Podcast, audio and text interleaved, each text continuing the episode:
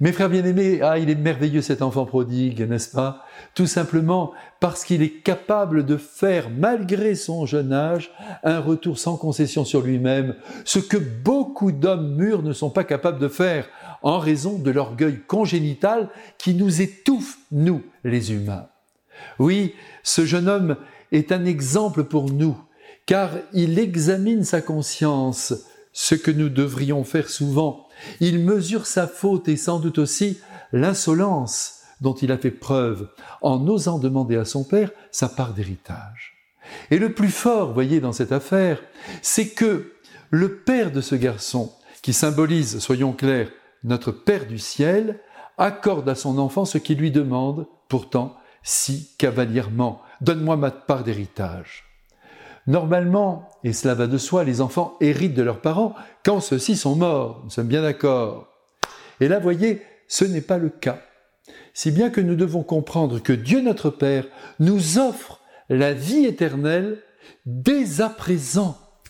Nous pouvons donc vivre en plein ciel sur la terre par la prière continuelle. Mais oui, par la prière continuelle. Je suis sûr que dans votre vie, vous avez aimé au moins désirer une personne un jour, et vous y avez pensé le jour, la nuit.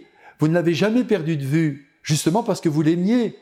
Vous êtes resté blotti contre elle, contre lui, et sans effort, vous avez en quelque sorte mené la vie commune avec cette personne, en esprit et de tout votre cœur. Eh bien, c'est cela que Dieu attend de nous.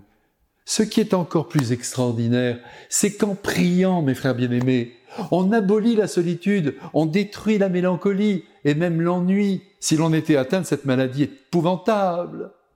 Mais allons encore plus loin, plus profond. Comme vous le savez, Jésus, avant de commencer sa grande mission de sauveur, a cru bon de se rendre dans le désert pour s'unir à son Père. On oublie toujours, à cause de la présence du démon qui vient le titiller pendant ces 40 jours, que la première leçon que nous devons recevoir de ce séjour du Christ dans le désert, c'est l'invitation à la prière intense. C'est l'invitation à se laisser recentrer par Dieu lui-même sur l'essentiel à être et à vivre. Si vous êtes matinal, si vous avez la chance de vous lever avant que le jour ne se lève et que la ville s'agite, vous ressentez sans doute ce bonheur, et le mot n'est pas trop fort, d'être dans le silence qui permet la rencontre avec soi et la rencontre avec Dieu. De temps en temps, si vous le pouvez, je me permets de vous donner ce petit conseil. Levez-vous de bonheur et savourez l'amour de Dieu pour vous.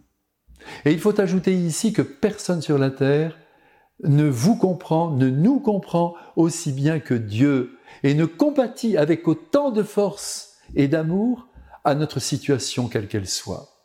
Et il est bon de fréquenter ce grand consolateur qui est le Père du ciel et qui vous répare, qui nous répare tous de toutes les ignominies du monde. Voyez, comme le Père sur ce tableau magnifique prend son enfant entre ses bras pour le remercier d'être de retour à la maison. Il fait en ce moment de même avec chacun de nous et de plus il nous bénit tous de grand cœur. Amen.